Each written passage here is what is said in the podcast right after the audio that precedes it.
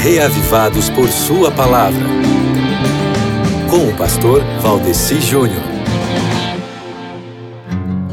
O livro que a gente começa a ler hoje, o segundo livro das crônicas, ele começa com o episódio onde Salomão pede sabedoria.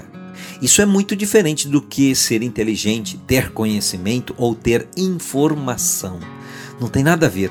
Para ficar inteligente, a gente tem que fazer outras coisas. Para ter conhecimento, é preciso acrescentar informações à mente. Agora, para ser sábio, a lógica contraria a tudo isso.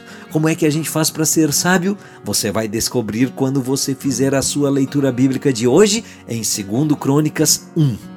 Mas não pare a sua leitura por aí não. A partir de amanhã, continue lendo os próximos capítulos e você vai ver o resultado de buscar ser sábio.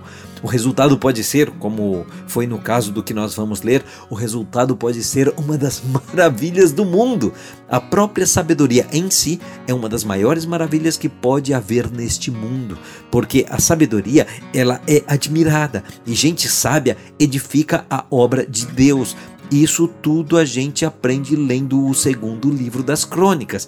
Eu vou ficando por aqui para deixar você com um tempinho para pôr a sua sabedoria em prática, né? Pegue a sua Bíblia e faça a sua leitura bíblica de hoje, ok? Essa é a atitude mais maravilhosa que você pode ter hoje. E amanhã a gente se encontra aqui de novo, beleza? Segundo Crônicas 1, ok? Um abraço!